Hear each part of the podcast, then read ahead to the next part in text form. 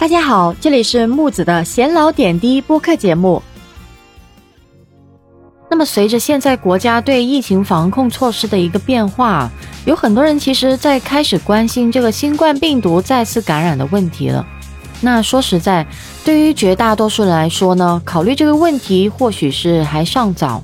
目前呢，我国大部分人并没有感染过新冠病毒，那么再感染还无从谈起呢。但是有些朋友呢，仍然会从这个媒体或者是自媒体报道中看到了再感染的问题，担心呢，如果再发生感染呢，这个症状是否会更加的严重？那这个问题呢，其实可以由两方面来组成的，一个是病毒的独立到底是由什么决定的，第二个是我们的免疫系统应该是如何工作的。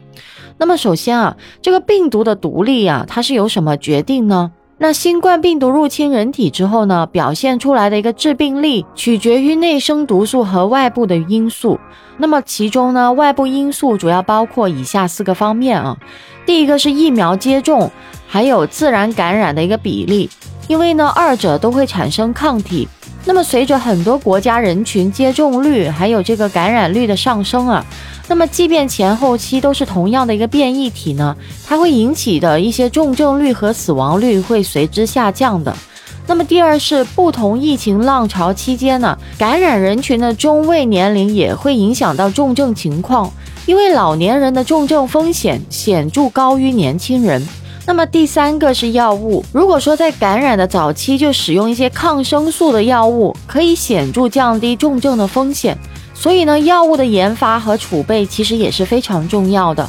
那第四个是关于这个医疗条件了。如果医院出现了挤兑的话呢，那么该住院、该进 ICU 的新冠患者没能及时收治，病死率也会大大提升的。那第二个，我们来谈一下这个人体的免疫原理啊。其实我们人在一生当中啊，就是在与各种病原体在抗争，还有共存。那么我们人体的免疫系统呢，分为两大部分。首先呢是先天性的一个免疫，还有适应性的免疫。那么前者呢也叫做非特异性免疫，或者是固有免疫。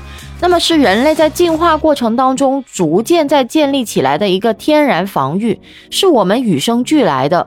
它不针对特定的一个病原体，比如说皮肤、呼吸道黏膜，还有一部分的白细胞等等。那么它是提供了一些防护作用的。那么后者呢，也叫做一个特异性免疫，或者叫获得性免疫，是我们针对特定某种病原体产生的一些免疫。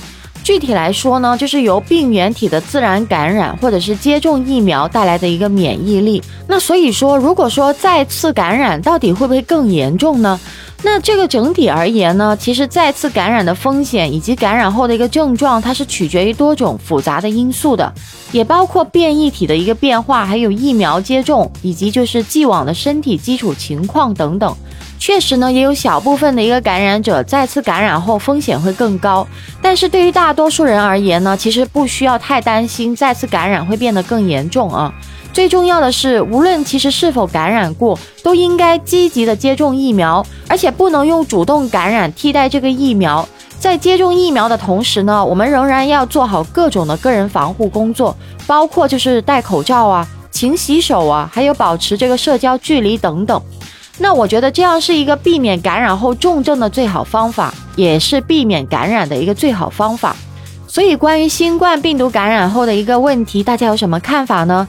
欢迎在下面评论区留言哦。关注我，下期节目再见。